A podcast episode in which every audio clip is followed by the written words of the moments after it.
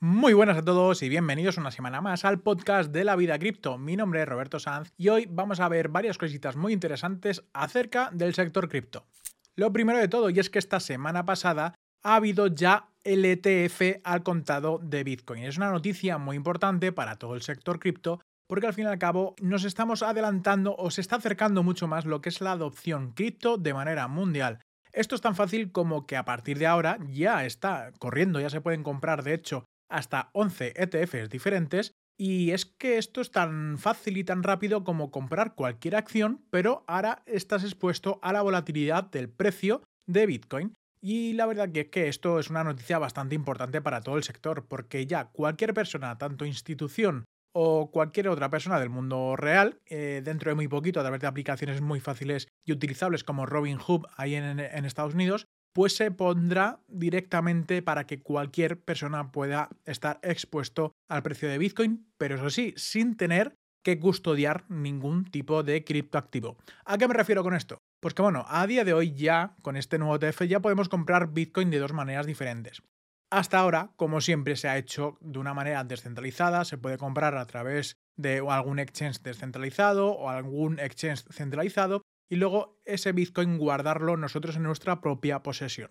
Claro, esto es un poco complicado de entender para aquellas personas que no han comprado nunca un activo como una criptomoneda y no saben dónde guardarlo, cómo hacerlo, cuál es la clave y demás. Esto es una fricción muy grande ¿no? para muchas personas y sobre todo para muchas entes centralizadas. Y por eso, con este vehículo financiero, un ETF, que al fin y al cabo es un fondo de inversión donde, donde se puede invertir en bolsas cotizadas, en este caso en Estados Unidos, pues de esta manera no hace falta tener una contraseña muy larga, no saber de cripto, no hace falta saber de, esas de todo esto, ¿no? Pero sí que vamos a estar expuestos al precio de Bitcoin. Y de esta manera, con una aplicación, pues seguramente muy fácil, eh, o con cualquier otra aplicación o página web en la que podáis acceder, pues vais a poder comprar ETF de Bitcoin y vais a poder acceder a esa compra sin tener que guardar Bitcoin de ninguna manera, ni saber de criptomonedas, ni de saber de cómo utilizar eh, ni, Metamask, en este caso Bitcoin no se guarda en Metamask, eh, ni una hardware wallet, ni nada por el estilo, sino que simplemente desde tu propio corredor, por así decirlo, desde tu propio broker, vas a poder hacerlo de una manera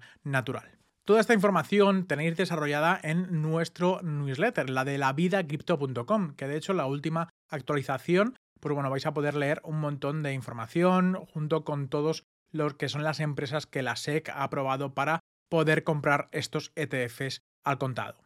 Y claro, aquí, ¿quién es el claro ganador de todo esto de los ETFs? Pues claro, aquí quieren comer todos un poco del bote, ¿no? Y esto es lo que contamos un poquito en la newsletter, ¿no? De que Coinbase es el custodio, al fin y al cabo es una empresa que cotiza en bolsa y quien es quien va a guardar todo lo que son los bitcoins. Claro, a partir de ahí se abre el abanico para que varios compradores compren en Coinbase esos activos, para que luego de esos compradores el público final, tanto empresas como luego retails que quieran comprar el vehículo financiero del ETF, pues lo van a hacer a través de diferentes tipos de comisiones. O sea que para comprar Bitcoin van a tener que pagar diferentes tipos de comisiones para que finalmente puedan optar a invertir en esa posición.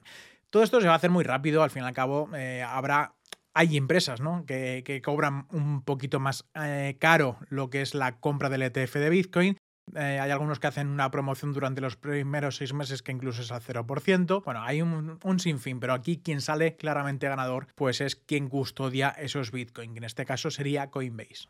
Y claro, a raíz de aquí, pues ya veremos próximamente cuáles serán los siguientes ETFs que se podrán, pues bueno, aprobar. ¿Cuáles serían? Pues para mí yo creo que los más importantes sería tanto eh, de Ripple como de XRP como de Ethereum ETH. Serían los dos en principio con más potencial para poder ser aprobado en la SEC y sobre todo su presidente Gary Gensler no es que sea muy afín a las criptomonedas, pero al fin y al cabo ha puesto el sello a 11 de estas empresas. Ahora voy a ir contando algunas de las noticias más importantes que ha habido la semana pasada porque tienes que estar muy atento a lo que está pasando. Por eso, si no quieres escuchar un podcast a lo mejor o lo prefieres leer en formato texto, te sugiero que te suscribas a la newsletter, que es totalmente gratuita, que los sábados por la mañana vas a recibir en tu correo electrónico.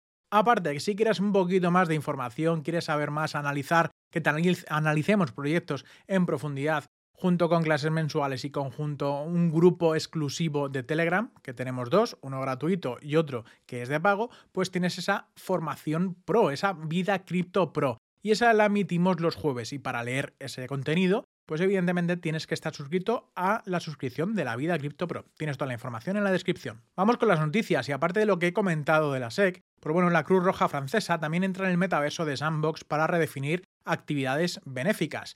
ZK-Link anuncia también una venta de tokens comunitarios en CoinList el día 25 de enero, así que estate atento. Para hacernos un poco en contexto, al fin y al cabo, ¿qué prefieres? ¿Invertir solamente en una startup o prefieres invertir en una empresa que da servicios a la gran mayoría de empresas que se están construyendo encima? Pues, pues, por ahí va un poquito el valor que está teniendo. Y yo creo que Larry Fink es muy inteligente y por ahí van los tiros.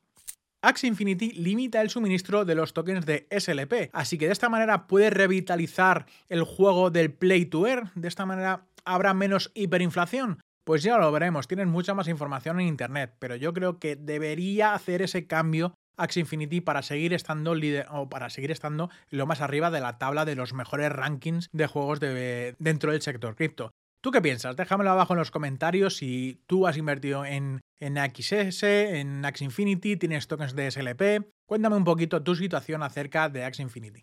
Aquí va una noticia para todos los venezolanos, y es que la criptomoneda nacional venezolana, que es Petro, PTR dejará de operar el día 15 de enero, y es que Petro se creó en el año 2018 para eludir todas las sanciones de Estados Unidos, pero tuvo una adopción limitada y nunca se utilizó ampliamente por toda la sociedad. Si tú eres de Venezuela, déjamelo abajo en los comentarios si alguna vez has comprado algún tipo de criptoactivo y sobre todo si has comprado Petro, o por lo menos lo has oído. Y para ir finalizando estas noticias a lo largo de toda la semana, por dar un poquito más de información, el cofundador de Terraform Labs, eh, el dueño al fin y al cabo de, de Terra, la blockchain de Terra, pues bueno, se enfrenta a cargos relacionados con el plan de fraude de cripto de 40.000 millones de dólares. Puede ser extraditado a los Estados Unidos a mediados de marzo y actualmente está detenido en Montenegro y su abogado busca posponer el juicio el 29 de enero en una demanda de la SEC hasta el 18 de marzo para poder participar. Y ya como última noticia, Zapper, que es una aplicación como de para ver qué criptomonedas tenemos en nuestro portfolio, ¿no? Para así decirlo claramente, tú pones ahí tu dirección de wallet o te conectas y puedes ver como un escaparate real todo lo que tienes, ¿no?